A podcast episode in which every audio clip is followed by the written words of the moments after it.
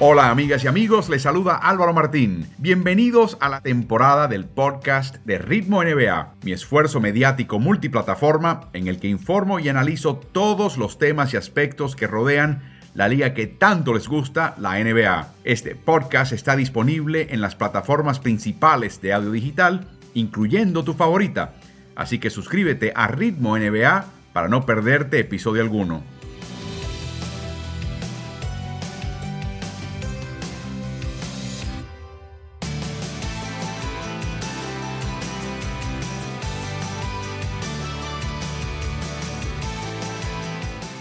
Muy buenas noches a todos ustedes, bienvenidos al streaming de Ritmo NBA.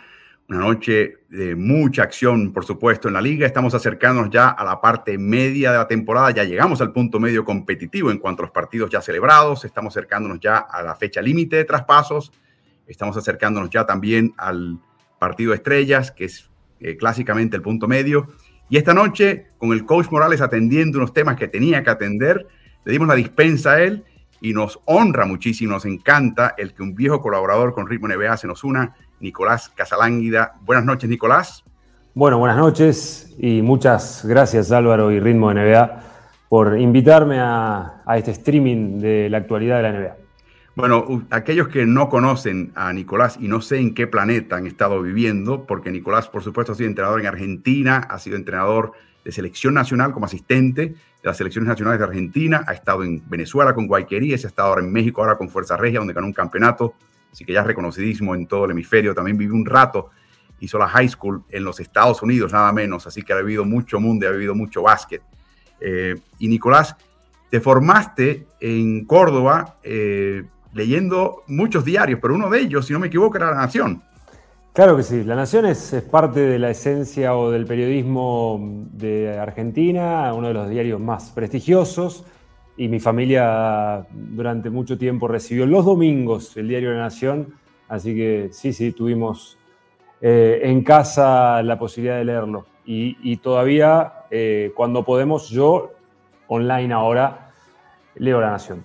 Bueno, es uno de los diarios que está retransmitiendo esto eh, en sus plataformas digitales, al igual que el diario deportivo Ovación, que es parte del grupo del diario El País en Uruguay, a quien también conoces muy bien. Así que a ellos nuestra, nuestro gran agradecimiento. Esta semana fue muy bulliciosa en la NBA, pasó mucho y pasaron cosas muy interesantes. Ha habido movimiento en la tabla, pero para examinar la tabla antes, observemos, Nicolás, lo que pasó en la semana solamente, desde martes a martes. ¿Qué, qué te capta la atención? El buen momento de Denver principalmente porque lo necesitaba y, bueno, Golden también mostrando solidez, eh, al igual que Filadelfia también mejorando eh, y un Phoenix que, que, no baja su rendimiento. Me, encanta ver un equipo que, que, es tan sólido, que noche tras noche en algún momento quiebra los partidos y esa solidez, bueno, que también vamos a hablar a lo largo del programa. Sí, Boston, Toronto repuntando, Memphis solamente perdió contra Filadelfia, Filadelfia ganó ese partido sin Joel Embiid y en el fondo de la tabla.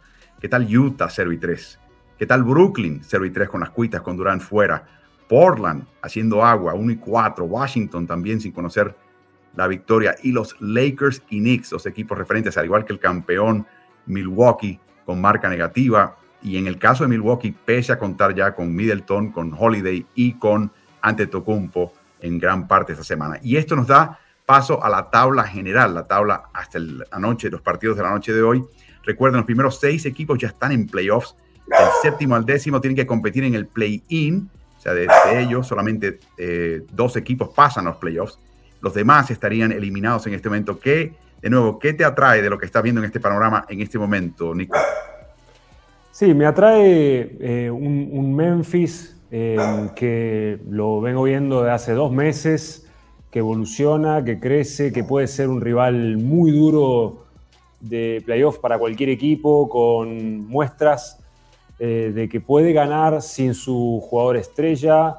Em, me parece que es uno de los equipos que, ha demostrado en el último tiempo un, gran juego colectivo. Eh, también eh, a pesar de una baja de esta última semana, sigo viendo a, Utah como un equipo muy sólido. Así que, pero por esos son los puntos que más eh, me, llaman la atención o más veo de esta tabla general. Yo me enfoco en los equipos de Los Ángeles. Por un lado, los Clippers por encima de los Lakers. Si tú me dices a mí que los Lakers sin LeBron y sin Anthony Davis tendrían mejor marca que un equipo de Clippers que contase hipotéticamente con Kawhi Leonard y Paul George, no te lo creería. No te lo creería. Y es exactamente lo que está pasando en Los Ángeles. El otro tema interesante es que San Antonio está a dos juegos de la última posición del play-in y Popovich a siete juegos de quebrar la marca de victorias por un técnico. Y en el este, hay que destacar que aunque Miami pierde su puntero que tuvo brevemente, Milwaukee ha caído importantemente. Charlotte está tratando de, levantar un poquito la cabeza y ya Atlanta está en el panorama del play-in. Nueva York está justo debajo de ellos, con Washington siendo el equipo perdedor después de una caída importantísima. Les recordaba que viene la fecha límite de traspasos. Nicolás, eso va a ser el próximo jueves por la tarde, es a las 2 de la tarde de Ciudad de México y va a ser a las 17 horas de Buenos Aires. Y como siempre estaremos en una emisión especial de Ritmo NBA en vivo, repasando todo lo que entre eh, momento a momento. Eso también se verá por las plataformas digitales de Ovación en Uruguay y La Nación en Argentina. Así que espero que se nos unan de una manera u otra. Eh, ya hay ciertos cambios de los cuales vamos a hablar, pero estoy seguro que en ese momento va a filtrarse más cositas. Y recuerden, la fecha límite termina y a veces hay cambios que se anuncian después, porque el papeleo llega a tiempo, la liga los tiene que evaluar, aprobar y luego anunciar. Así que estaremos en el antes y después de eso. Y también tenemos un eh, anuncio muy interesante para ustedes que nos están viendo, estoy seguro. Y es, Nicolás, tú has estado, has sido mi compañero de transmisión de NBA League Pass y estás suscrito a ese servicio. Eh, y sabes como entrenador de básquet la utilidad que tiene porque puedes ver los partidos en vivo o archivado, ¿no? La verdad que es una plataforma brillante y sí, estoy suscrito desde que comenzó y realmente le saco provecho porque a, nosotros los entrenadores la verdad que nos cuesta ver mucho los partidos en vivo porque nos gusta adelantar, atrasar, ver la estadística y NBA League Pass te permite ver eh, una síntesis de un partido, la estadística, eh, la grabación, puedes ver, en mi caso a veces puedo poner dos partidos a la vez y verlos. Así que realmente para mí es una plataforma muy buena. Y bueno, tuve el placer de, trabajar contigo en, la temporada pasada, pero realmente la sigo utilizando mucho.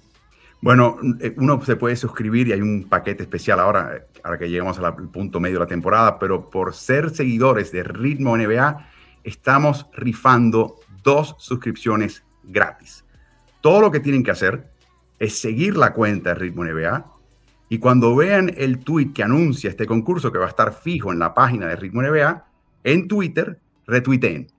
Tenemos una, máquina que va a revisar todo el mundo que haga, tomen ambos pasos y tendrán hasta el fin de mes de febrero, hasta el 28 de febrero, que es un lunes, para hacerlo. A raíz de eso, el, este proceso automatizado va a seleccionar a dos ganadores al azar y tendrán NBA League Pass por el resto de la temporada. Y recuerden, todos los partidos de playoffs estarán disponibles en nuestro idioma, en español. Así que desde ya pasen por Ritmo NBA, sigan esa cuenta, retuiteen ese tweet que verán próximamente y ya así se inscriben sin costo alguno para poder ganarse esa suscripción por el resto del año. Así que espero que lo hagan.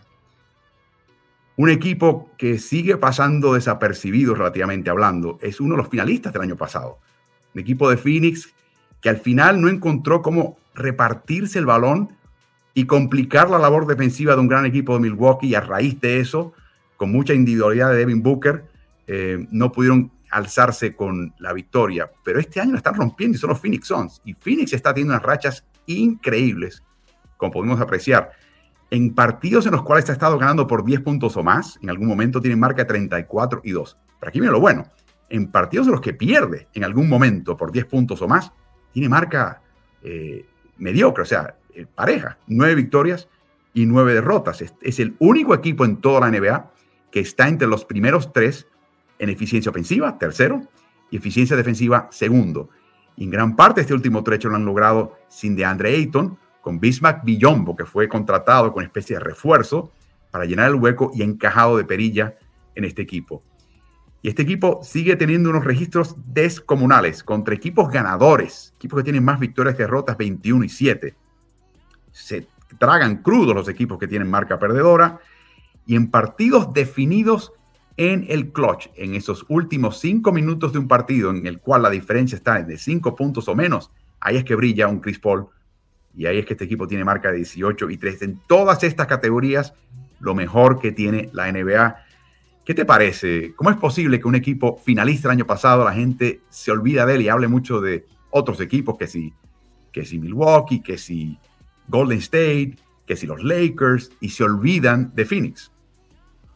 Yo creo que se olvida el que no le presta atención realmente a los equipos que juegan buen básquetbol, ¿no? Porque Phoenix eh, cada vez juega mejor. Monty Williams capitalizó la experiencia de haber perdido la final y eso sucede en muchas oportunidades. Cuando un equipo llega a una final, juega tan bien durante la temporada anterior, pero se encuentra con un equipo que juega muy bien y a la defensiva, sobre todo como lo hizo Milwaukee en la temporada pasada, cuando le encontró la vuelta a Chris Paul en el juego del pick and roll y lo hizo en un momento sentirse incómodo, como sucedió la temporada pasada.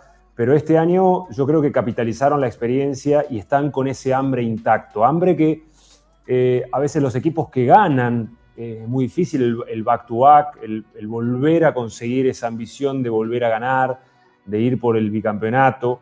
y creo que en esta oportunidad Phoenix está demostrando ese interés que tienen de mantenerse jugando a un buen nivel y, cuando tienen oportunidad, como mencionabas recién, los partidos contra los muy buenos equipos, ese es el momento donde ellos se crecen, como diciendo, eh, nosotros ya pasamos por estos momentos, vamos a, atravesarlo y no vamos a dejar pasar la oportunidad de volver a pelear por una instancia decisiva, por una final, y somos mejor equipo que la temporada pasada. Yo creo que hoy Phoenix es un mejor equipo que la temporada pasada y aquel que no le presta atención es porque no está viendo con claridad la realidad.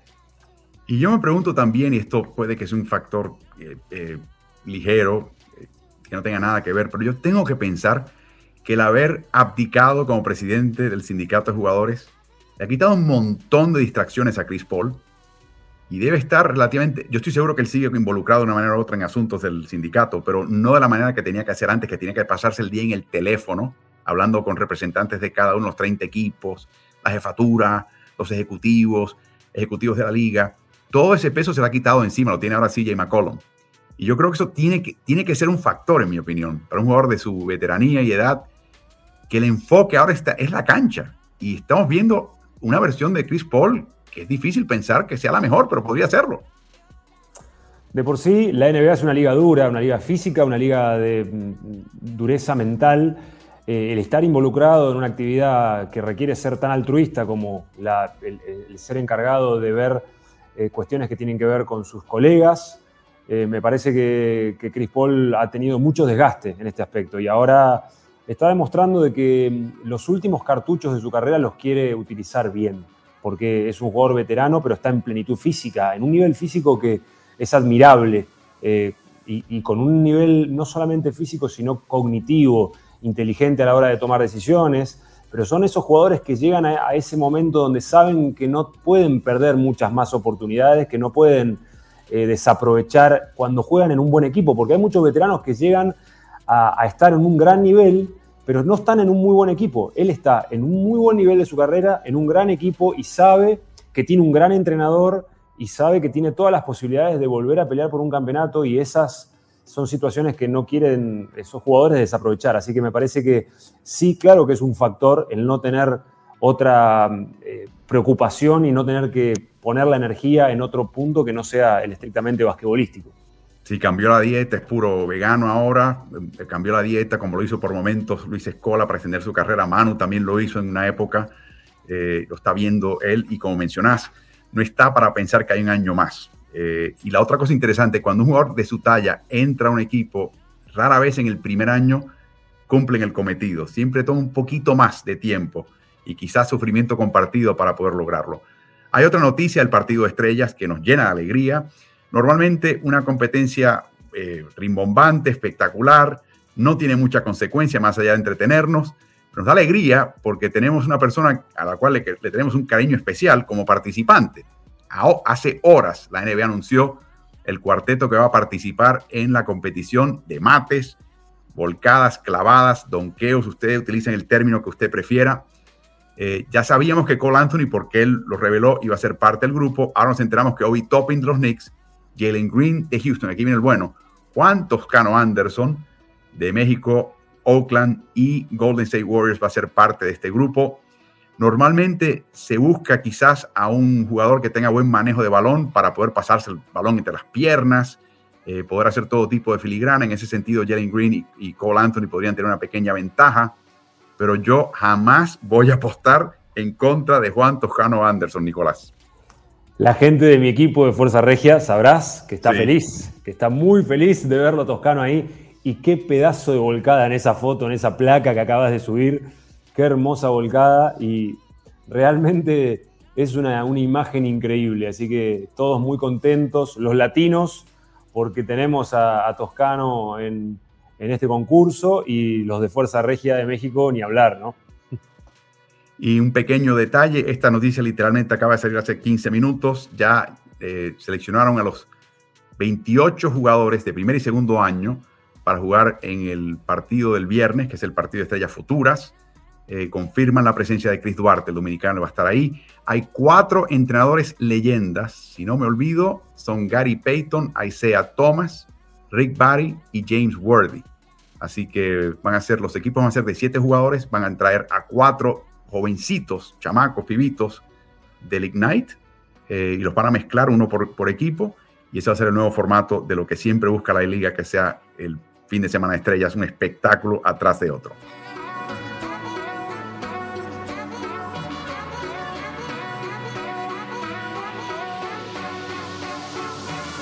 Bueno, hemos sabido por años que Tom Thibodeau eh, tiene una manera muy particular de ver la ofensiva.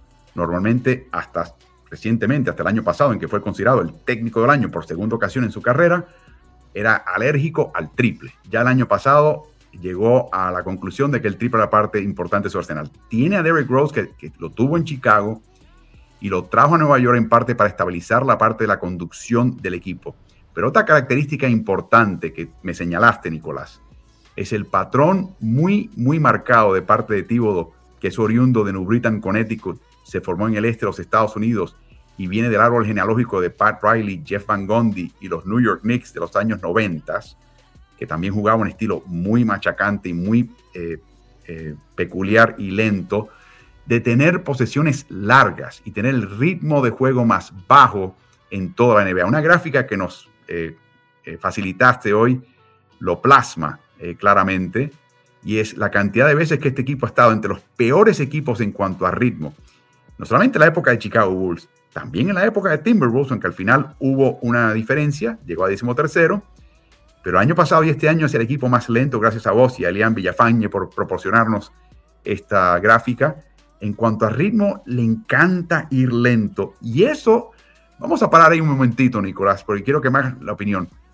Eso eh, eh, responde un par de cosas. Primero les quiero mostrar esto. Este libro lo acabo de conseguir hoy.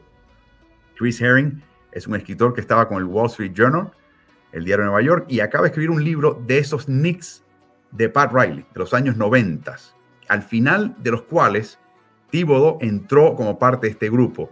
Está relleno de anécdotas, lamentablemente solamente está disponible en inglés pero está relleno de anécdotas interesantísimas que iré compartiendo con ustedes más adelante en estos streams de Ritmo NBA. Mi primera pregunta para vos, Nicolás. El jugar defensiva con el balón en la mano, el jugar a largas posesiones ofensivas, eh, sea para descansar tu defensiva o sea para buscar un buen tiro, de por sí no está mal, no, es un pecado jugar de esa manera o jugar a esa manera, ¿no? O sea, ¿qué busca un técnico de esa manera?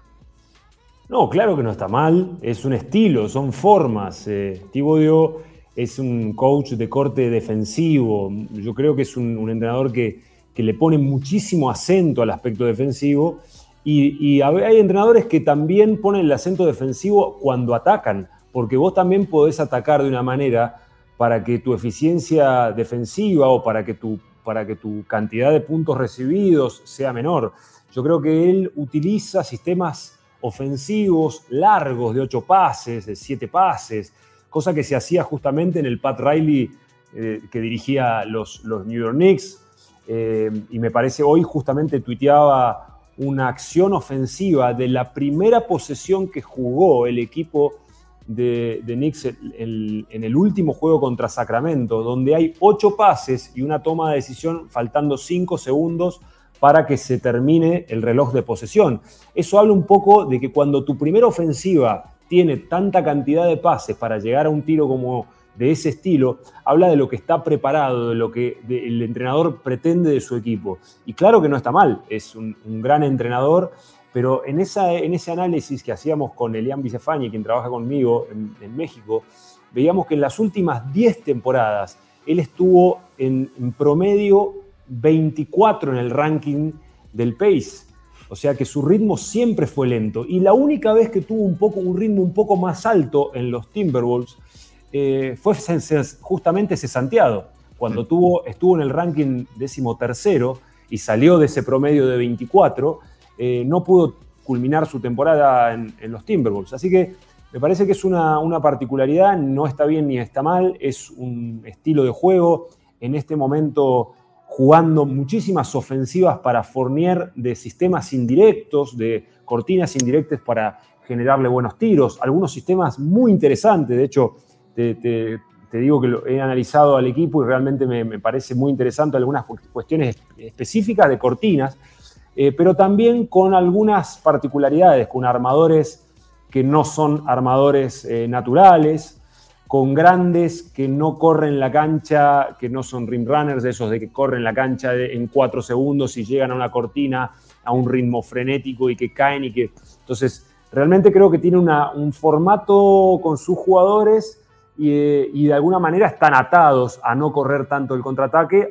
Y hay que hablar de que no está Rose, ¿no? Es que es un jugador que sí te da ofensiva rápida, pero creo que el, rasgo ¿no? del entrenador eh, se manifiesta cuando hay un, antecedente tan claro como esta placa que acabamos de ver. Bueno, antes de pasar a otras gráficas, quería solamente señalar que pasen por la cuenta de Twitter de arroba N y ahí verán esa primera jugada contra Sacramento. Lo que no mencionaste, Nico, es que hubo ocho pases, pero no eran pases a un jugador a quien se le había colocado una pantalla, estaba un poquito abierto, un jugador un poquito más desmarcado, un jugador que había cortado.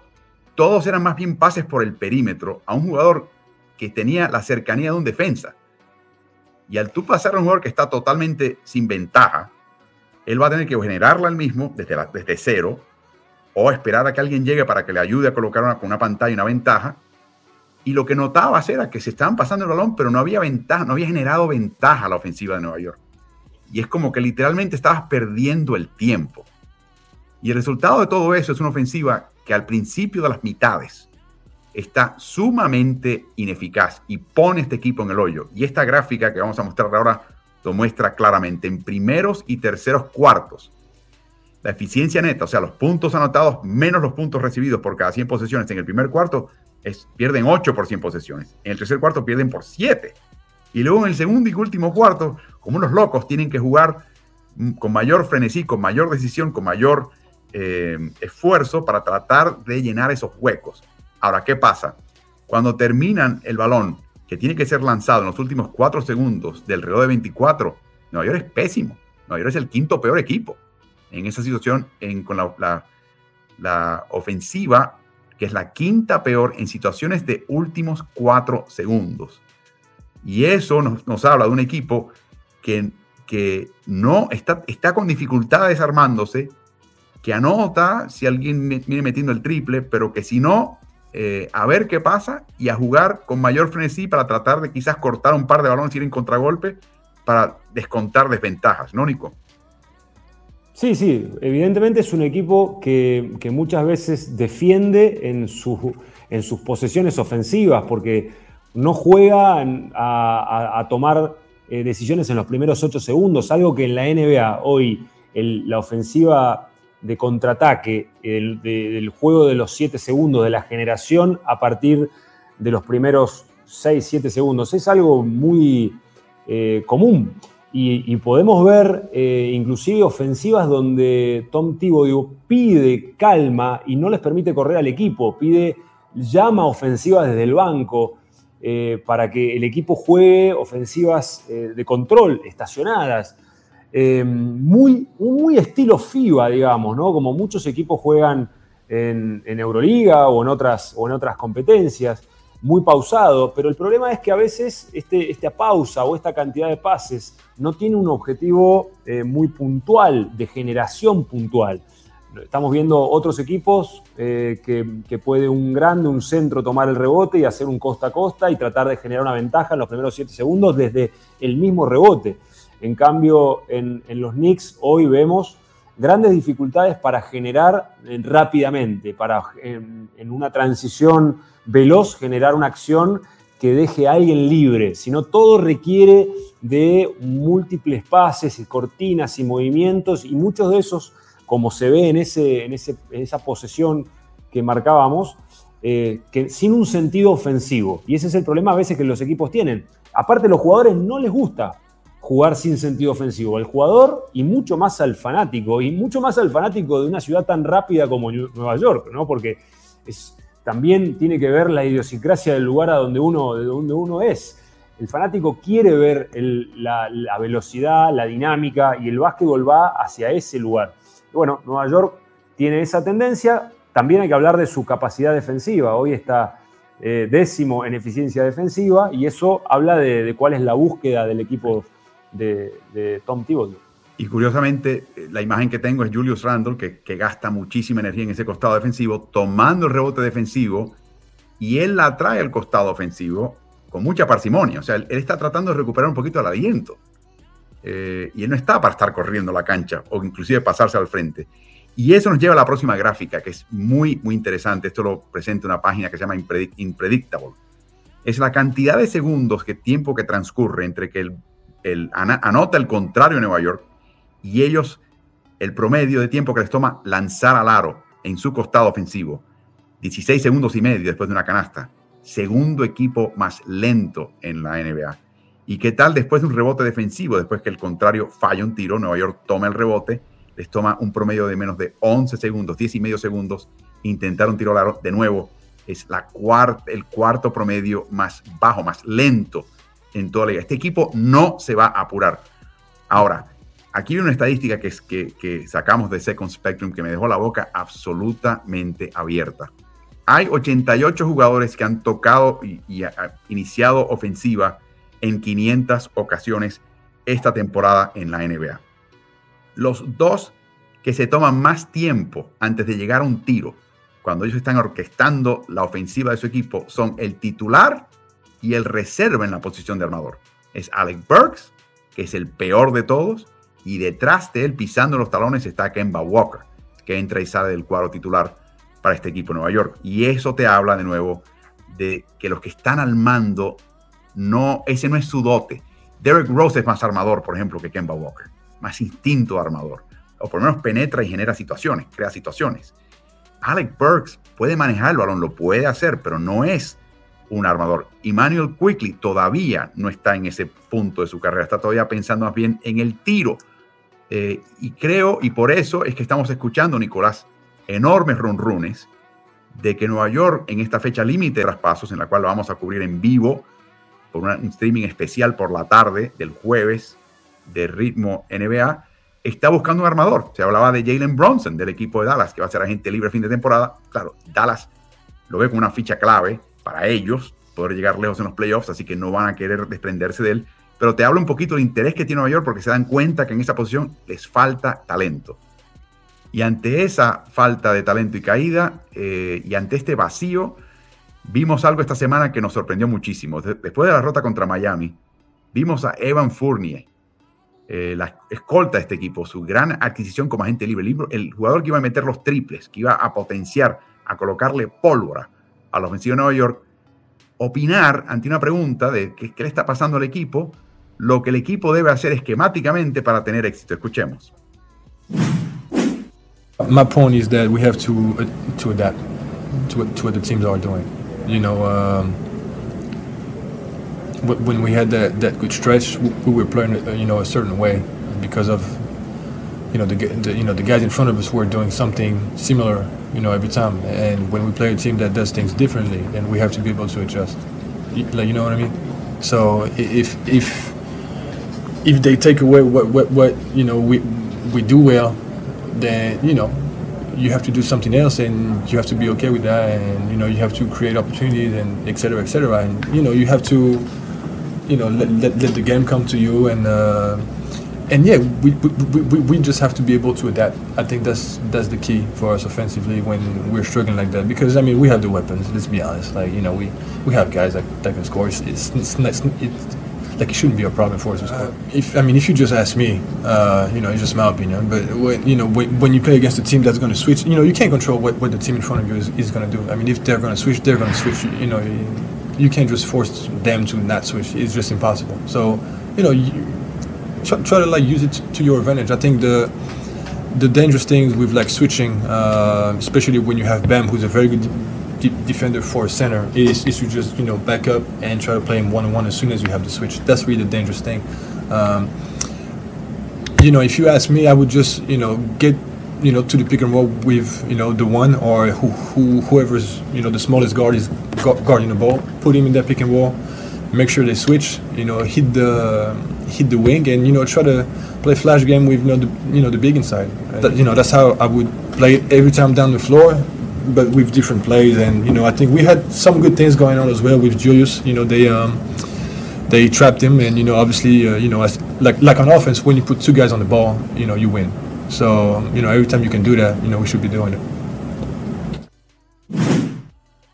Nicolás Casalanga, vamos a poner a un lado lo, propio o impropio que fue el emitir ese comentario. Desde el punto de vista de esquemático, de lo que, de lo que le conviene al equipo, no estaba hablando de estrategia y táctica avanzada, esto es algo que es básico en el arsenal de cualquier equipo, pero ¿cómo reaccionaste, no como entrenador, pero como, como seguidor del básquet en cuanto a lo que estaba sugiriendo el, el, joven Evan Fournier ya en su décima temporada en la NBA?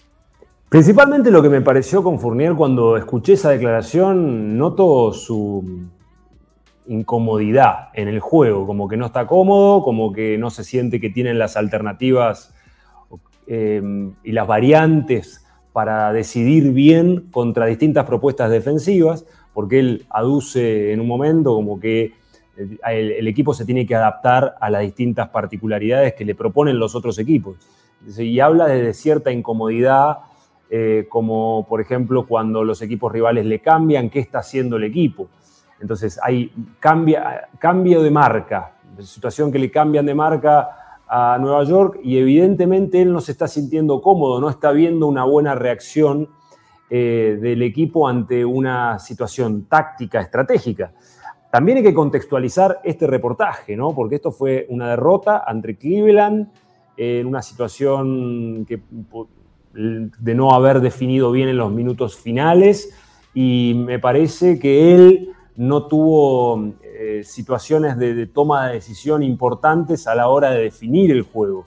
Eh, pero siento que, su lenguaje corporal lo expresa también, que se pone también en el papel de hablar cuestiones tácticas y eso habla de un jugador que está involucrado en la situación del equipo, habla de lo que siente en el momento, de no sentirse tan, fino el equipo para responder ante distintas situaciones, pero evidentemente habla de eh, disconformidad. Y esa es mi pregunta. Eh, desde el punto de vista de la prensa, el que un jugador sea ecuánime, directo, franco, te diga la verdad, es, no puede pedir más el periodismo, inclusive el aficionado. Pero Nueva York siendo Nueva York, eh, y en general la diferencia que tienes que tener a tu cuerpo técnico, me pareció que un veterano de 10 años no haber, no debió haber, debió haber sido mucho más cuidadoso en tocar un tema técnico-táctico, porque la impresión que da es que este grupo que está a cargo no sabe lo que está haciendo. Yo no estoy tan de acuerdo, Álvaro. A veces yo creo que es muy bueno tener ese tipo de jugadores que tienen las agallas para decir en los medios eh, que, lo que lo que sienten. Hay veces que eh, hay tanta cantidad de partidos, tantas situaciones que se viven, viajes y seguramente muchas de estas cosas se hablan internamente. Pero a veces también hay que, hay que ser honesto y decir lo que, lo que sucede. Tampoco creo que, que haya dicho algo fuera de lugar, es algo del juego, propiamente del juego, y evidencia una incomodidad. Eh, quizá no caiga bien, pero que no caiga bien algo a veces es positivo. Yo, como entrenador, a mí, yo prefiero tener un jugador que, que sea honesto, que sea franco y que se involucre de esa manera, a que un jugador que no se comprometa y que diga, bueno, yo sí, todo está bien, o eh, no jugamos bien, pero vamos a ganar y que se pongan el cassette, como se dice, ¿no? Así que yo no, no veo mal en este, en este, este punto que, que Fournier, y siendo un, francés de la, de, la, de la, escuela de Vincent Collet, ¿no? que es un entrenador que, de disciplina, de orden, de que la selección juegan todos a un gran nivel, y él ya es un veterano, eh, pero evidentemente lo siente y quizá muchas veces este tipo de palabras te permite tener un clic en los equipos. Quizá hasta, ¿por qué no? Puede haber sido adrede.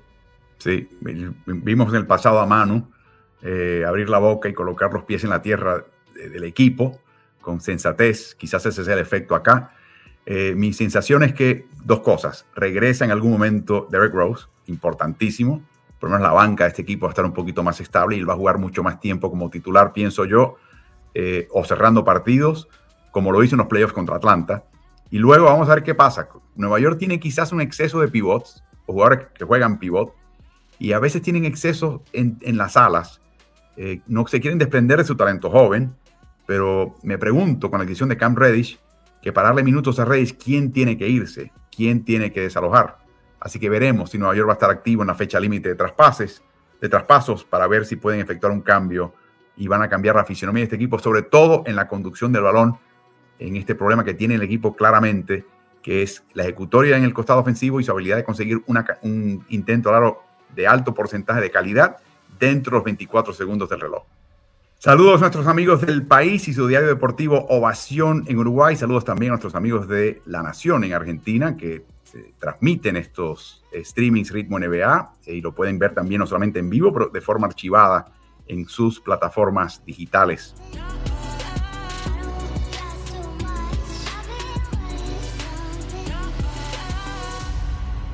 Algo que siempre llama la atención, aunque no necesariamente es eh, baloncesto puro, más bien es espectáculo puro, es el partido de estrellas.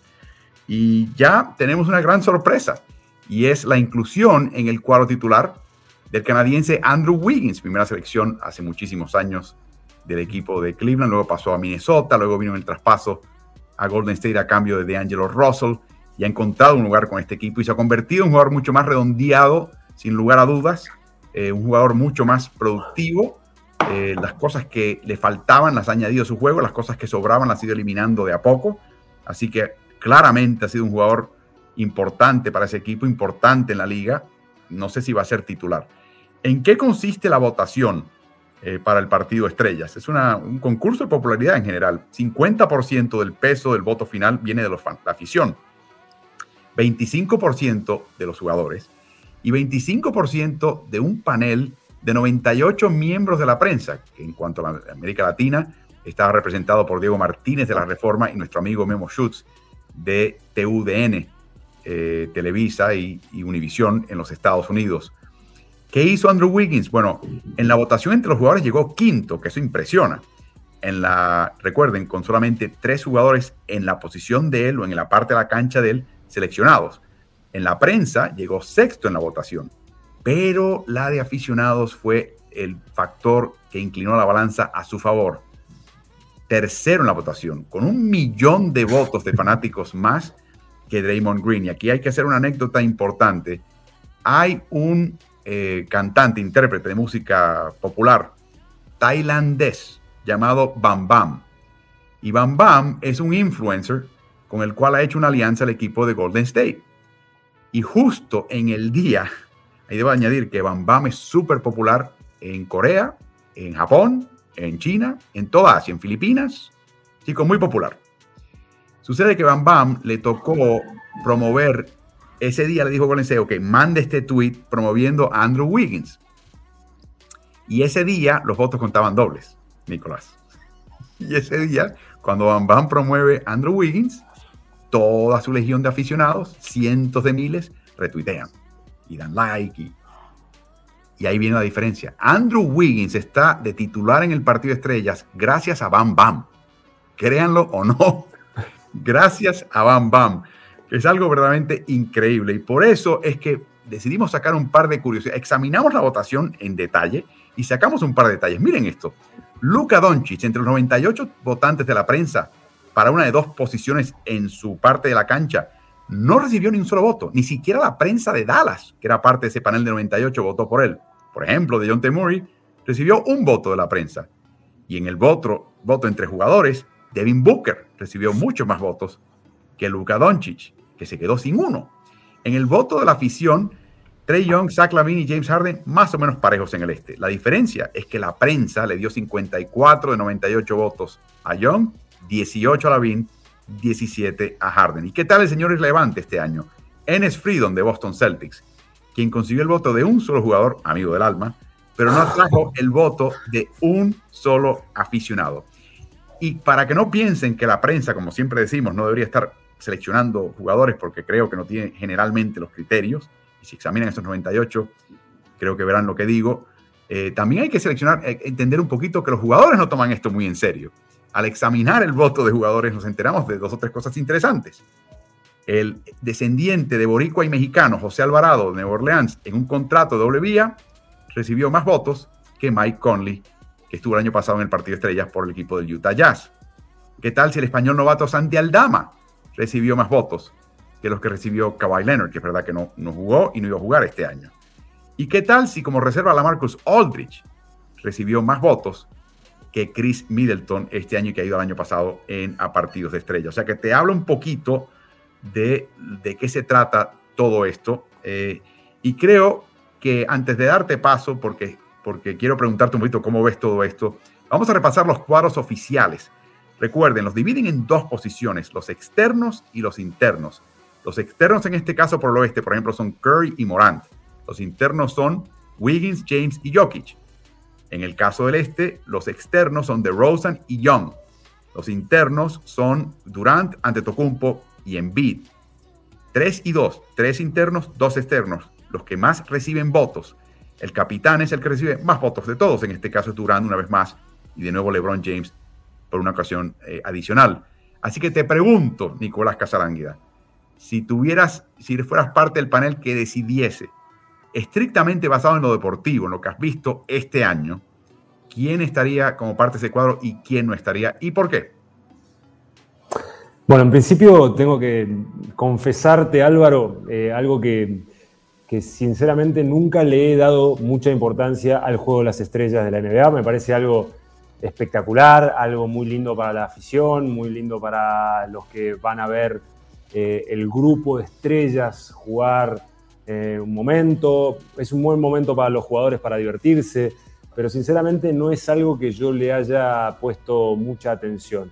Mucho más ahora con la situación de, de Wiggins, me parece que los jugadores están buscando influencers eh, de sus países o distintos lugares como para ver si pueden ganar votos y, entrar. Eh, y, bueno, yo tuve algunas diferencias con el quinteto titular eh, y, bueno, ahí está la placa que prepara Diego mostrando cuáles son mis, mis jugadores. y voy a nombrar las diferencias, ¿no? yo le doy importancia también al juego colectivo, a los eh, para mí eh, los jugadores estrellas también son los que no hacen puntos, pero hacen cosas para que el equipo gane. Y para mí, Chris Paul no podía estar afuera de un juego de las estrellas. Para mí es una locura que Chris Paul no esté dentro de un quinteto titular. Y lo mismo Draymond Green. Para mí es un jugador fundamental en, Golden en todos estos últimos años, eh, cortinando en situaciones intangibles, asistiendo lo mismo que Sach Lavin. Son jugadores que, quizá no brillan, que quizá no tengan, bueno, han tenido una cantidad de votos importantes, pero no han sido seleccionados, así que mis inclusiones distintas al de la votación y de la elección han sido esas tres. Y, y, bueno, como te decía, creo que hay muchos jugadores de NBA que están buscando influencers, cantantes, raperos, como para sumar eh, posibilidades a, jugar el juego de las estrellas. Pero que conste que Wiggins no lo hizo, lo hizo el equipo. Wiggins no creo que tenía la más mínima idea de quién es Bam Bam, pero ahora es el mejor amigo de Bam Bam, eh, el tailandés. Eh, te iba a preguntar, me incluiste, en vez de Trey colocaste a Zach Lavin. En particular, ¿por qué Zach Lavin? Me parece que es un, jugador clave. creo que, que su equipo eh, tiene un rendimiento eh, elevado cuando él está en cancha, toma grandes decisiones, es un, jugador que, cuando tiene que asumir responsabilidades y cargar con el peso ofensivo del equipo lo hace y lo hace bien. Y, también eh, es un jugador altruista que entiende el sentido del equipo. y me parece que, lo, veo a un jugador que, no puede no estar. Siento que, que Lavín es un jugador hoy en, la NBA que puede ser denominado estrella y, tiene que estar en el quinteto inicial. Estoy totalmente de acuerdo. Eh, la época de él en Minnesota, donde trataban de forzar, inclusive en Chicago al principio, forzar que fuese un armador, no brindó el fruto que ellos querían, pero sí le ha dado herramientas a este chico. Y lo que yo estoy notando es la madurez que tiene de saber cuándo tiene que tomar las riendas ofensivas y anotar, y cuándo él tiene que facilitar, y sobre todo lo que está haciendo en el costado defensivo no desentona en un equipo que ahora sí tiene que ponerse el overall con Billy Donovan. Eh, los minutos se ganan en este costado de la cancha y no te has dado cuenta de eso. Y yo creo que con lo que está haciendo de Rosen en Chicago, inclusive lo que está haciendo Caruso por momentos en Chicago, te olvidas de Lavin. Y Lavin es exactamente eso. Es, es quizás el primo inter de ese equipo. Y la gente no se ha dado cuenta de eso. Así que una selección. Perdón, no, no, te decía que es un jugador, como se dice, también de dos vías, ¿no? Que, puede anotar, pero que también puede defender al, mejor jugador que Chicago tiene que defender, o al jugador estrella. Eh, y, para mí eso también eh, es ser un jugador eh, hiper valioso dentro de un equipo. Así que yo creo que el buen momento de Chicago también se fundamenta en su rendimiento y creo también que es importante destacar su capacidad de juego sin balón, porque hay momentos donde él puede no tocar el balón y ser decisivo después de que el ataque no pase por él. Que eso también en la NBA es un indicador valioso. Sí, así mismo es. Así que veremos qué pasa. Tenemos una pregunta de Cristian Sacu Pérez Cortés. queridos Nicolás y Álvaro, ¿cuál creen que es la fórmula de los Clippers esta temporada para ser competitivos? Y les menciono de nuevo que tienen mejor marca que sus coinquilinos Los Ángeles Lakers allá los criptos residentes en, la cancha crypto.com tienen marca superior a la Lakers. ¿Cómo has visto este equipo? Eh, primero sin Kawhi todo el año y ahora quizás por el resto de la temporada, quiero que sepas, sin Paul George. La verdad que es un momento donde los equipos que son resilientes ¿no? ante las tantas dificultades, pandemia, lesiones, eh, Clippers ha, sido eh, junto con, Minnesota, y lo vuelvo a decir, pero Clippers es uno de esos equipos que puede eh, volver a configurarse ante ausencias. Y, creo que el rótulo de equipo resiliente me parece que le cae perfecto, porque ha sabido eh, salir de malas, de cambiar de formatos iniciales, de jugar partidos donde ganó por sus capacidades defensivas y otros por anotar con una eficiencia ofensiva increíble. Así que me parece que Clippers está, está eh, como equipo madurando y está demostrando que tiene una línea de juego que, le permite eh, poder adaptarse a, distintas circunstancias. Y yo creo que eh, dos cosas. Vemos a jugadores en papeles distintos, lo mencionabas, adaptarse. Vemos a Ray Jackson como armador y máximo anotador del equipo. O sea, hace falta el veterano que te va a meter puntos cuando haga falta.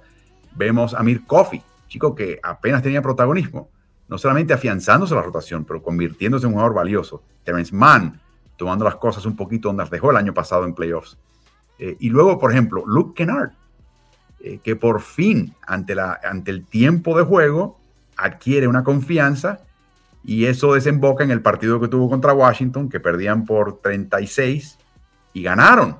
O sea, y fue a base de, bombazos de Luke Kennard, parecía Steph Curry reencarnado la versión zurda. Y es increíble, y, creo que todo esta apunta, y el, nombre que no hemos mencionado, que deberíamos haber mencionado antes que nada, es Tai Lu. Es Tai. Cuando, eh, cuando Tai Lu tomó el equipo, veíamos eh, grandes cambios. Y esto está llevando, llevó una adaptación, porque veíamos a, a un equipo de Clippers Obviamente tener eh, muchas decisiones y muchas responsabilidades en, en Kawhi. Eh, y, eso fue mutando, eso fue modificándose. Y hoy vemos caras nuevas y responsabilidades compartidas. Y cuando los equipos pueden eh, disimular ausencias y cambiar los protagonistas y tomar decisiones en partidos cruciales con distintos protagonistas principales, habla de, también una línea de juego y un entrenador que da responsabilidades y claridad a sus equipos. Y los jugadores cuando tienen un entrenador que les delegan responsabilidades y que sabe que en algún momento su oportunidad va a llegar, eh, están preparados. Y eso es muy difícil en un roster largo y es muy difícil con la cantidad de partidos que se juega y con las presiones que existen. Y Tyron Lu me parece que ha hecho ya una vez más demostrando en, otro equipo que, tiene esta cualidad y estabilidad para lograr que equipos repletos de, jugadores con figuras o sin figuras, porque ha, tenido equipos de distintas, con, distintos matices, eh, los haga jugar bien. Siempre se hablaba de él que era el, tipo de técnico que se afianzaba a equipos ganadores, que si, no tenía LeBron en Cleveland no ganaba, que luego se montó a los Clippers porque tenía a Kawhi y a George. Bueno, ¿qué tal? ¿Cómo le va a él? sin sus estrellas, con el equipo todavía básicamente jugando en un punto mediocre, pero un punto de playoff. Eh, de nuevo, no sabemos si regresa Kawhi Leonard, no sabemos si regresa ahora Paul George. De repente hay dudas recientes de que esa operación del codo le permita regresar a tiempo. Veremos si este es el año que, que ellos se van a tener que tomar obligatoriamente de forma sabática, pero sin duda están abriendo ojos en toda la liga y sobre todo la labor de Tyron Lue con este grupo de jóvenes Clippers.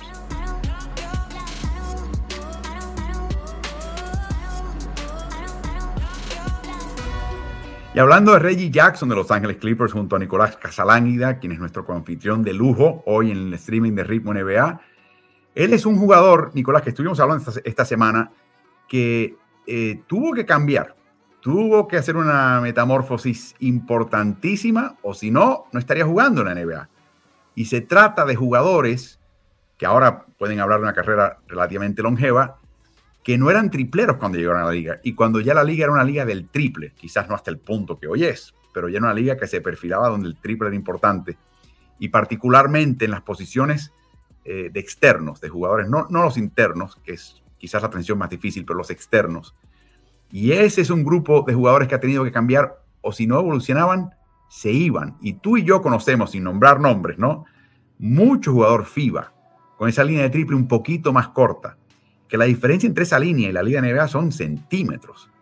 Y esos centímetros se convirtieron en un, en un cañón que no pudieron atravesar. Sin duda, eh, la, necesidad eh, requiere, de, la necesidad de, evolucionar de parte de los jugadores requiere de trabajo. Eh, la línea de tres puntos hoy en la NBA es, una necesidad básica para que los externos puedan vivir eh, y sostenerse en cancha. Y, está, está, clarísimo que hay jugadores que han podido sostener su carrera y mejorar su carrera, mantenerse en la competencia por una mejoría en sus porcentajes de eficacia de la línea de tres puntos.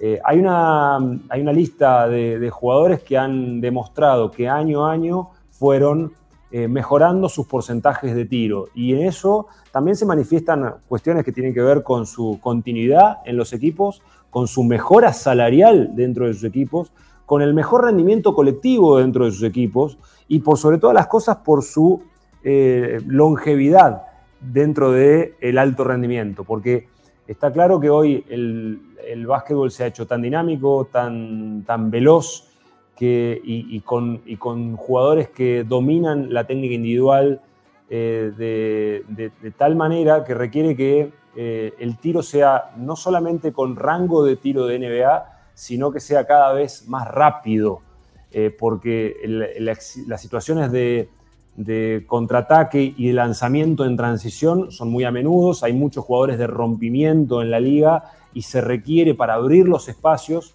también jugadores que estén en, las alas abiertas, utilizando bien los corners, para que esos jugadores de rompimiento y de generación de uno contra uno, que son vitales para cualquier equipo, puedan, eh, puedan vivir. Eh, lo vemos en un Milwaukee, eh, por ejemplo, cuando Antetokounmpo tiene que jugar acciones de, uno contra uno, vemos a Brook López abierto en la esquina, que es el 5 que defiende a los 5 en defensa, pero que en ataque juega abierto en el córner y que es uno de los mejores porcentajes del equipo. Y así podemos hablar de un montón de casos. Eh, y, por sobre todas las cosas, a mí en carne propia, un jugador que, estuvo en la NBA y que tuve la posibilidad de, acompañarlo en los entrenamientos y en su trabajo y en esa transformación de, convertirse en un tirador sólido de tres puntos, fue uno de ellos fue Luis Escola, que pude compartir con él una etapa larga de su búsqueda de transformación por varios motivos, porque él era un jugador eminentemente de poste bajo en un principio, pero después quiso mantenerse en la competencia y sostenerse a pesar de la edad y de poder no tener que luchar tanto físicamente en el poste bajo contra jugadores más grandes. Entonces tuvo que salir y transformarse. Pero así vemos una lista grande de jugadores que ahora seguramente lo vamos a, a puntualizar con esta placa. Sí, esta es la placa, es muy interesante. La estadística de izquierda, el porcentaje de triple de estos señores, en sus primeros 500 intentos de triple en su carrera. Para que tengan una idea, eh, señalamos a Rayon Rondo porque le tocó nueve años sumar 500 triples, lo que hoy por hoy es prácticamente lo que lanza en una temporada Steph Curry. Pero miren la diferencia entre ambos. Miren, por ejemplo, el caso de Reggie Jackson, una diferencia marcadísima. Dorian Finney-Smith en Dallas, que no recibe un contrato que, como el que tiene hoy sin eso. A mí el caso muy particular es el que te mencionaba de jugadores FIBA que a nivel de NBA no podían meter un triple a Carmelo Anthony. Y Carmelo Anthony hoy por hoy es un triplero del 40% en Los Ángeles. Cosa totalmente inesperada. Norman Powell pasó de Toronto eh, y luego termina en, Portland también, eh, encestando ese tipo de, triple. Kyle Lowry era un chico con una, un chico poquito volátil que no tenía triple, bocón, con mucha opinión acerca de todo. Lo, básicamente lo echaron de, de, Houston, termina en Toronto y ahí viene la transformación a convertirse en triplero. Y quizás el, el, que tuvo que hacer más cambios de todo es Lonzo Ball. Y hablemos particularmente, en Nicolás, del caso de Lonzo Ball, porque es un caso bien distinto, eh, pienso yo, que el de los demás. Los demás era más bien una cuestión de confianza y repetición. El caso de Lonzo Ball fue distinto, fue operación de corazón abierto. Sí, lo de los demás se puede también encasillar en cuestiones colectivas, porque no es lo mismo para Finley Smith Finley jugar con Doncic o jugar sin Doncic.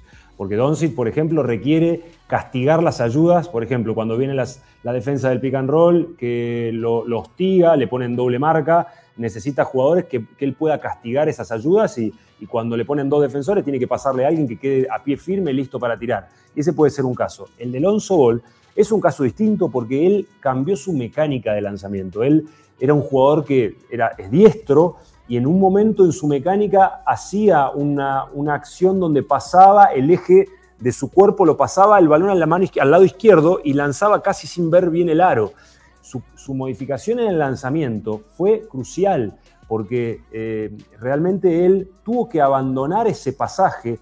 Él tenía la toma del balón era buena, pero cuando hacía ese pasaje al perfil izquierdo y lanzaba, eh, perdía eficiencia y perdía aparte la capacidad de hacer el tiro de pull-up, que le dicen los americanos, ¿no? La parada y tiro desde el dribbling era algo pésimo para él, entonces le quedaba solamente las acciones de uno contra uno atacando el cesto y, no, y solamente tiraba cuando estaba pie firme, cuando tenía mucho espacio y las defensas hacían defensas de contención del uno contra uno. Bueno, Pero ahora, con su cambio de mecánica, eh, fue, es mucho más eficiente y hay algo que nosotros los entrenadores tenemos una, particularidad muy marcada, generalmente en la alta competencia, que es cuando el jugador tira mal, pero convierte, eh, hay una cuestión ahí siempre que se dice que no le toques la mecánica porque no vaya a ser que tire peor.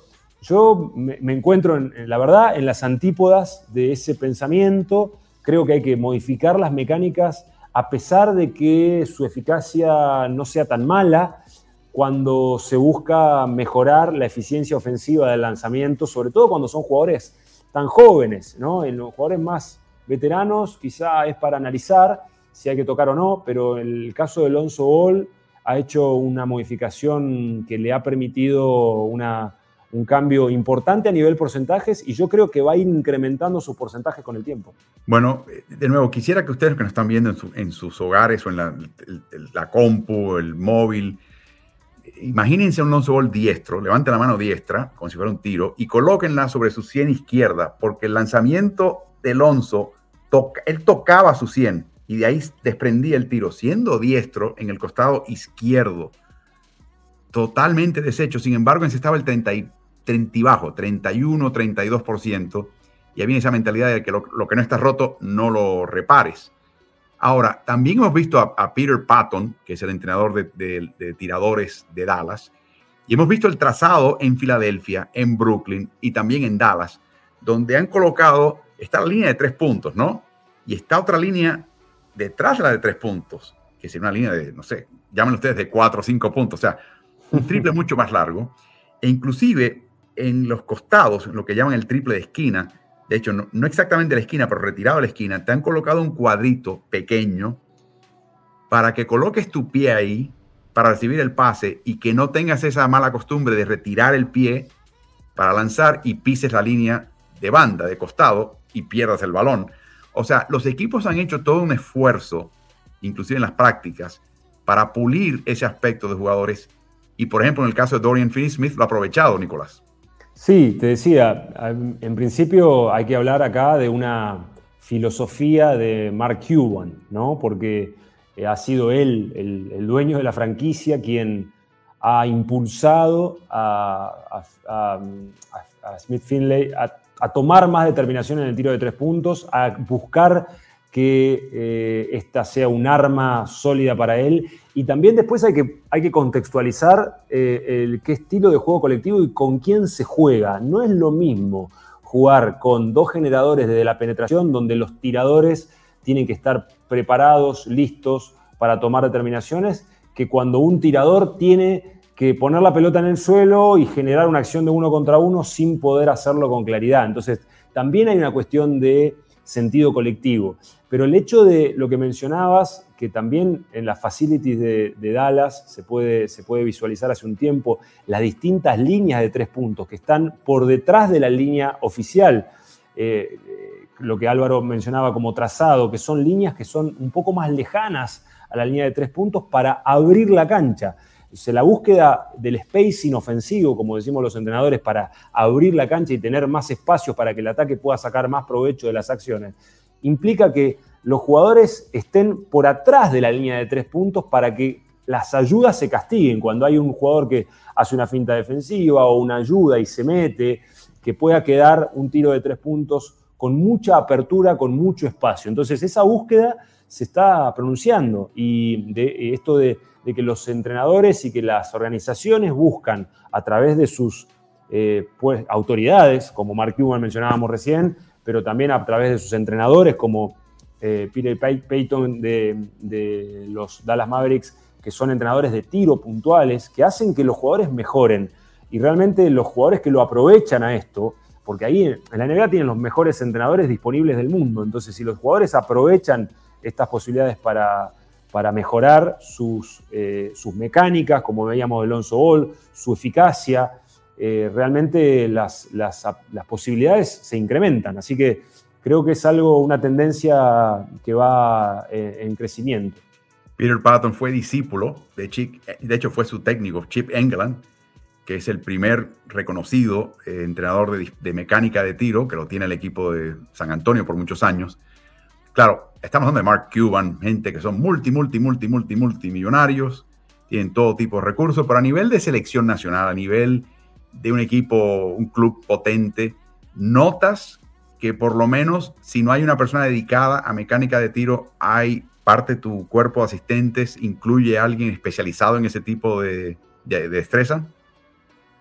Sí, lo ideal es tener eh, la mayor cantidad de recursos humanos eh, especialistas dedicados a, la mejora del rendimiento del equipo y las áreas son muy amplias.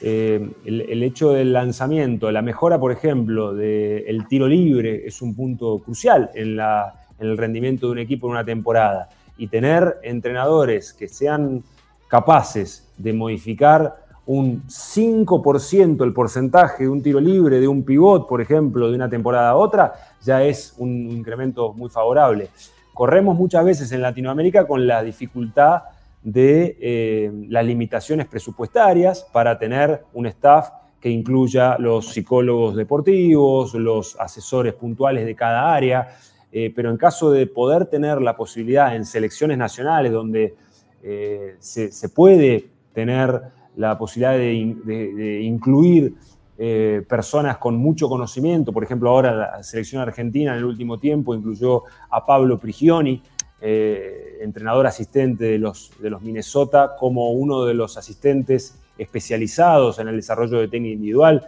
Y te puedo asegurar que Nicola Provítola, jugando en su mejor rendimiento en la actualidad, Facu Campazo, Volmaro, Luca Vildosa, los chicos que estuvieron en esas posiciones en la selección argentina lo, han aprovechado y mucho. Así que siempre es muy importante tener entrenadores especialistas o entrenadoras especialistas de algunas cuestiones que tengan que ver con la técnica individual, con el reconocimiento táctico de situaciones, porque el básquetbol es, requiere de mucho intelecto.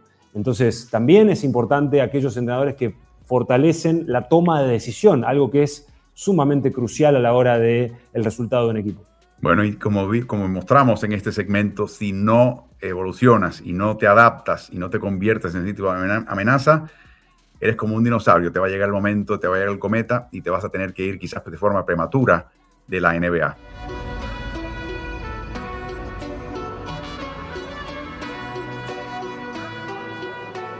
Michael Malone tiene las manos llenas. Han ganado de cinco de sus últimos ocho están repuntando. Han tenido una semana excelente esta última semana que les permite empezar a ascender en el escalafón. Todo esto con Michael Porter Jr. fuera por el resto del año. Todo esto con Jamal Murray fuera. Aunque hay indicios de que podría quizás con suerte regresar para los playoffs y quizás no para los principios del playoff, pero ya si Denver logra avanzar en los playoffs. O sea que no hay garantía alguna de su retorno. Sin embargo, esta semana, eh, eh, voluntariamente, Michael Malone observó y declaró que había hecho un cambio en su rotación y que colocaba a Bones, Bones Highland, que es el novato seleccionado en la primera vuelta, como el armador reserva de este equipo, siendo Monte Morris el titular. Eh, y luego escucharemos más adelante las declaraciones eh, particulares y puntuales de Michael Malone. Todo esto coincide, lamentablemente, con un bajón ofensivo para Facu Campaso, que, de nuevo, eh, quiero que sepan, Steph Curry tiene un bajón ofensivo de vez en cuando. Eso pasa en la temporada, como también ha tenido altas ofensivas. Eh, en los últimos ocho partidos encesta 23% de campo, 12% de triple, pero por media nueve asistencias y cinco pérdidas. Eh, en diciembre, por ejemplo, dio 26 minutos por partido. El mes previo, en noviembre, 18, o sea que ahí va y ven. Pero la comparación directa de Highland y Campazo en los últimos ocho partidos, vemos que la eficiencia ofensiva de Highland supera la de Facu, eh, en cierta manera porque Highland juega más con el cuadro titular. Yo creo que a Facu lo asignan a lidiar con lo que salga de la banca de este equipo un poquito más. Son muy parejos en el porcentaje de asistencias, eh, porcentaje de pérdidas también parejo. La diferencia importante está en el margen reboteador. Este chico Bones es largo, enorme. Y el ritmo de juego es un poco más alto con Highland. De hecho, un 102 comparado con un 100 de Highland y Campaso, esos dos puntos de, 100 es muy importante, es una notable diferencia en ritmo. Eh, lo primero que hay que comentar acá, eh, Nicolás, es el hecho de que Bones Highland fue seleccionado en la primera vuelta por Denver. Tim Connelly, gerente general, invierte una primera vuelta. El dueño de este equipo, el joven Cronky, no sabe mucho de básquet. Él lo que quiere saber es que la gente que, que, trabaja para él y que le lleva el equipo sí sabe de básquet. Por lo tanto, su expectativa es que, hey, si vamos a tener una selección de primera vuelta, ¿cómo le va al chamaco? ¿Cómo le va?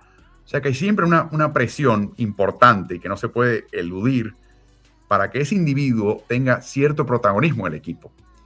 Y yo creo que estamos viendo un poquito eso. Pero sin dudas, Nicolás, eh, eh, poniendo a un lado lo que da y no da eh, Facu, vamos a hablar un poquito de Bones Highland, porque ese chico sí tiene ciertas características que le pueden ser muy atractivas no tanto en el corto plazo, pero quizás a plazo medio y largo al equipo de Denver. Bueno, Bones Highland, eh, como bien decís, es un guardia moderno, es un joven de la clase 2000, estamos hablando de un chico de 21 años, eh, elegido en el número 26 del draft, y lo que eh, es muy particular de él es su cualidad ofensiva, es un, es un jugador de 1,92 m, 93 pero tiene una particularidad que para la NBA es eh, muy importante, que es su wingspan, la envergadura. Es un jugador que tiene 2 metros 4 de envergadura, o sea, tiene brazos larguísimos. Eso implica qué cosa? Que puede ser un jugador de triple decena. Los jugadores que tienen tanta capacidad de brazos tienen mucha facilidad para tomar rebotes. De hecho, hace dos o tres fechas eh, tomó 10 rebotes es un jugador que anota con facilidad eh, y, tiene esa cualidad de eh, poder jugar con balón y sin balón. Y para Denver esto no es un dato menor, porque hay que contextualizar cómo juegan los guardias en Denver. Eh, y en esto creo que es crucial entender que Nikola Jokic es muchas veces, en muchas posesiones, el base del equipo. Si bien es el centro del equipo, también es el conductor del contraataque, el conductor de muchos sistemas. Él juega el pick and roll con balón porque juega pick and roll invertido. Y los bases muchas veces tienen que estar en el corner. Y me parece que Bones Highland es un jugador que se adapta a esa realidad, se adapta con similares características, salvando las distancias, a un Jay Morant, que también es clase 99, a un Luka Doncic, que también es clase 99, o sea, son contemporáneos. Y las franquicias requieren de ir teniendo esa, eh, ese recambio interno de jugadores para ir encontrando, no solamente a nivel operaciones, que es algo que yo no conozco con, con, mucha profundidad, pero sí en cuestiones deportivas para ir dándole una frescura al equipo con distintas características. Y ahí, por ejemplo, hay cuestiones que tienen que ver con los intangibles, con las deflections, que son los, las intercepciones de balón que se hacen por situaciones defensivas. Y este tipo de jugadores con brazos muy largos, que llegan a todas las pelotas, eh, pueden llegar a tapar a un centro en una rotación defensiva, pueden eh, tocar un balón en una línea de pase y correr el contraataque. Y tiene un talento increíble. Y aparte, sumarle algo más. Es un jugador con mucho carisma. Y pareciera que, si bien esto no es algo particular deportivo, estricto, pero en la NBA eso también cuenta. Y es un jugador que eh, puede generar espectáculo, que puede generar show, y eso también ayuda a la organización. Así que es un guardia más en Denver de la lista de guardias que tiene eh, Denver, de los buenos guardias que tiene Denver, así que me parece que esta inclusión y esta aparición de, Bones Highland es eh, especial y seguramente Malone le va a seguir dando espacio. Bueno, escuchemos las palabras de Malón cuando hizo el anuncio formal eh, en un partido, hace un par de partidos en la atención a medios después del encuentro. Escuchemos. Yeah, I think anytime you, you win all four quarters, and uh, that means that your starters are playing well and your bench is playing well. Um, and, and, we know what we're getting from our starters most nights, but I think the bench has been really good. Uh, I think the one thing um, that jumps out the last kind of game and a half is Bones is our backup point guard. Uh, again, this is, you know, me doing that is not saying that we were struggling because of Facu Cambazo. That's not the case at all. It's just trying something new, trying something different. And early on, the results have been really positive. I'm proud of Bones going out there, playing with great pace, making plays for his teammates, taking the open shot, guarding, competing. Uh, and that's what you want to see from a young player like that. He's got so much potential uh, in front of him. Yeah, my, my job sometimes is really hard. It's a good problem to have. We have a lot of deep, uh, talented players on this roster. So um, as we move forward, we'll figure out. You know, all my decisions are based on one thing, Cable. I'm just I'm just trying to win a game. It's never personal. As long as I'm communicating with guys, they may not always like the message, but at least you're getting a message. And uh, and if we're all truly uh, on board with being a team that wants to win, well, you know, you got to do what's best for our group. I don't expect guys that are not playing to be happy. Mm-hmm. That's, that's, that's naive. Uh, I, you know, you should be upset. You're a competitor. You want to play. You have pride.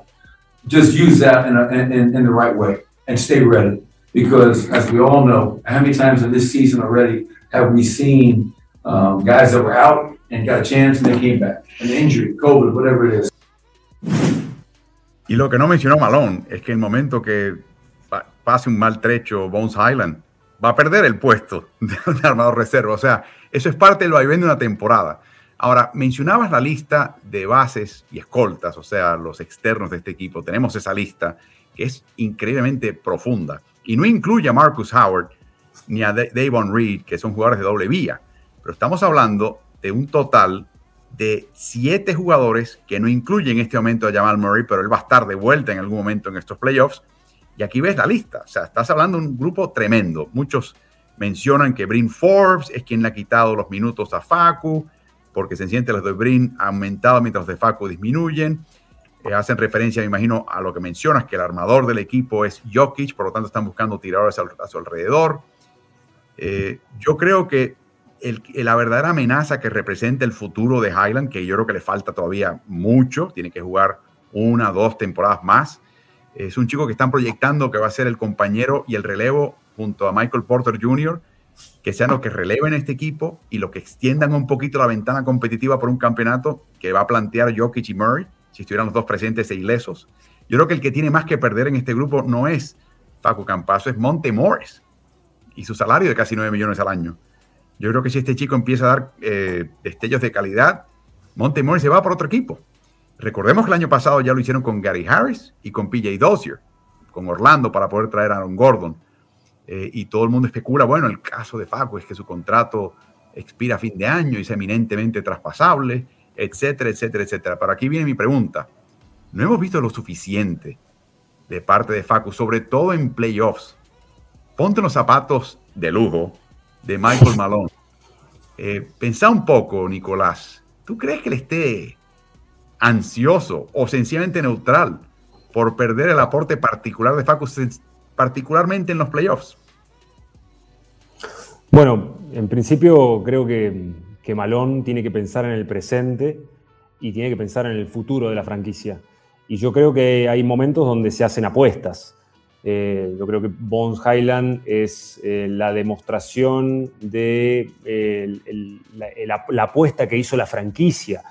El equipo viene ganando los últimos partidos. Eh, él, Highland, viene jugando muy bien, pero él sabe muy bien que, lo que el trabajo que hace Facundo no lo hace cualquier base. Facundo tiene algunas características muy particulares que son muy difíciles de tener en la NBA. Y yo estoy convencido de que, de que Malón entiende que el rol enérgico y defensivo que tiene Facundo, porque no nos olvidemos que cuando aparece un Curry enfrente, cuando aparece un Chris Paul, cuando aparece Lillard, ahí está Facu. Esos son los momentos donde Facundo tiene que mostrar su despliegue, su tenacidad, su competitividad. Y, está claro que Facundo entró principalmente al equipo con un rol eh, defensivo, de energía y de conducción esa conducción que le dio sus años de experiencia en el más alto nivel de la Euroliga, en ser el, uno de los, el mejor base del continente europeo eh, durante mucho tiempo. Entonces esa, esa madurez que tiene Facundo, junto a esa energía que tiene Facundo, creo que lo, le dan un lugar de eh, ser muy importante, pero con un rol secundario que a veces eso es lo que hay que interpretar en una organización que tiene tantos jugadores. yo considero que Sí tiene, como todos los jugadores son transferibles y tienen posibilidades, pero me parece que si me pongo en los zapatos, como mencionabas, de Malón, creo que él tiene un capital en Facundo Campaso, que es ese capital de jugador eh, tenaz, competitivo, defensivo, de un corte de, juego de vertical, que es también importante tener, y un jugador que tiene la experiencia de la conducción que ya hizo toda una transformación junto a Murray y a Jokic y que ya sabe cómo jugar con ellos y sin ellos. Hay que ver también la estadística de cuando juega con la alineación titular y cuando juega sin la alineación titular, cuál es el rendimiento. Eh, pero me parece también inclusive que tanto se habló esta semana de Bones Highland, que hay que hablar, que hay que ver que también ellos se pueden complementar y hasta jugar juntos, que no sería nada descabellado. No, eh, eh, estoy de acuerdo, hay una magia particular en el juego de Denver cuando están Jokic y Faco juntos. O sea, eso es indescriptible, pero eso está ahí. Y eso lo ve Malone claramente. Y lo que mencionas es muy importante. En los escasos momentos en que se integraron los tres con Murray en cancha, no hubo celos de parte de Murray, todo lo contrario. Eh, Murray reconoce que esos tres tienen algo también un poquito especial, los tres juntos en cancha. Y cuando haya que marcar a Jamorant y hay que marcar a Steph Curry, y haya que marcar al que sea en el oeste y en el este, yo no estoy tan seguro que Michael Malone va a decir, bueno, si hay que hacer el cambio, hay que hacer el cambio. No sabemos lo que va a hacer Tim Connolly. No sabemos lo que va a hacer él. No puedo decirte yo que va a hacer de un lado u otro. Yo creo que si le preguntas a Malone y él puede decidir, a este lo tengo acá, es el as bajo la manga y lo voy a utilizar en las situaciones, como mencionas, muy puntuales que lo puedo utilizar. Y también estamos por ver si Bones Island también se deslumbra en los playoffs. Eso no es tan fácil para un novato es otro nivel de competitividad, otro nivel de responsabilidad, y a veces tienes que aprender un poquito y pasar por él, por él una primera vez para entender. Ese no va a ser el caso de Faco Campazo, para nada. Así que yo creo que va a ser interesante lo que va a pasar y para eso tenemos el programa del, streaming de la fecha límite de traspasos, que tendremos un streaming especial eh, ese jueves y espero que nos acompañen. No va a ser este jueves, va a ser el próximo jueves. Va a ser en vivo, va a ser por la tarde. Eh, la fecha límite de traspasos termina a las 2 de la tarde de Ciudad de México y termina a las 17 horas de Buenos Aires eh, y Montevideo. Así que a esa hora estaremos un poquito pasada esa hora de fecha límite, un poquito antes con ustedes y un poquito después para ver si llega alguno más tarde y estaremos desmenuzando todo lo que pase y ya haya pasado eh, llegando a ese momento crítico, porque ahí en adelante no se pueden efectuar traspasos entre equipos de cara a los playoffs. Puedes traspasar a alguien, pero no pueden jugar en los playoffs. Así que esa es la fecha límite verdaderamente para armar equipos de ahora en adelante a los playoffs. Así que veremos lo que pasa, pero sin duda, eh, como mencionaba el técnico Michael Malone, es un lindo problema que tener, ¿no? Tener profundidad a veces. Es un problema porque hay que mantener a todo el mundo enfocado, eh, remando en la misma dirección, cada cual con mucha, mucha dignidad propia, muchas ganas de competir, y son leones los que tienes en, tu banca y hay que repartir minutos como sea. Eh, me imagino que, es el tipo de problema que solamente un técnico como Michael Malone ha enfrentado, Nicolás.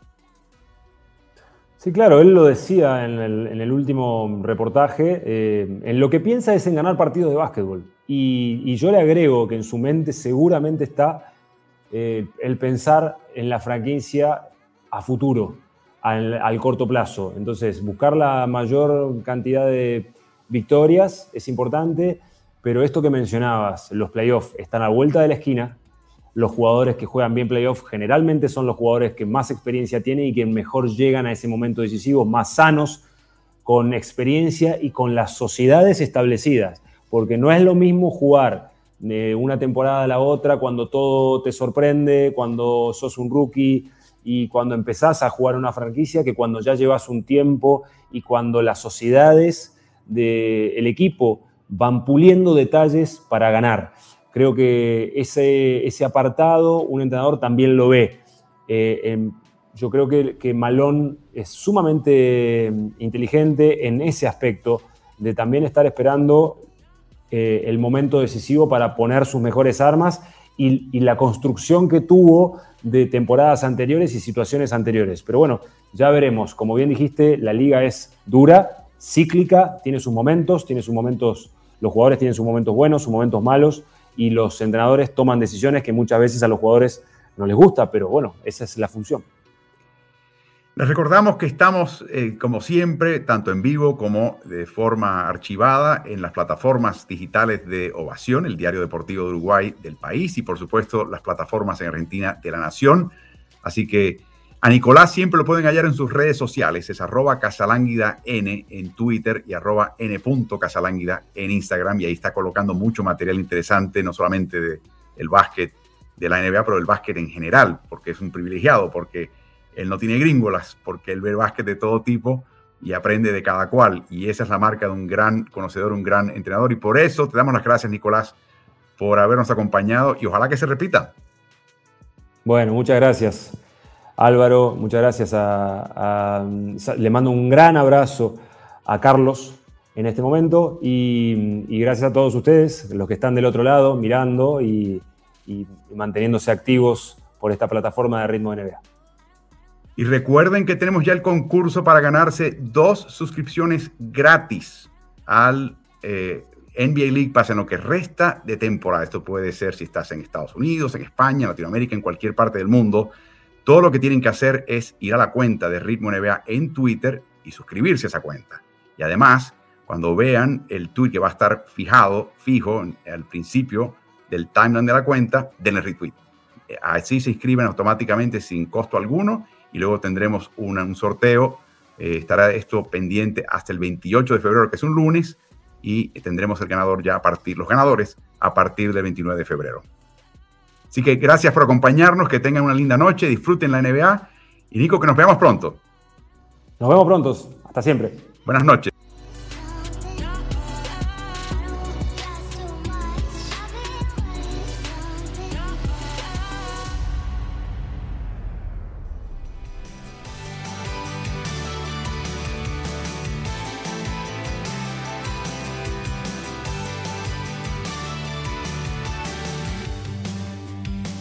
Te gusta el contenido de nuestro podcast, te pido que te suscribas y nos des buenas calificaciones. Eso nos ayudará a su mejor difusión. Y corre la voz, porque Ritmo NBA es el nuevo canal multiplataforma digital de información y opinión de quien les habla Álvaro Martín. Lo puedes hallar en Twitter, en Instagram, en Facebook y en YouTube. Búscanos siempre como Ritmo NBA. Hasta el próximo episodio.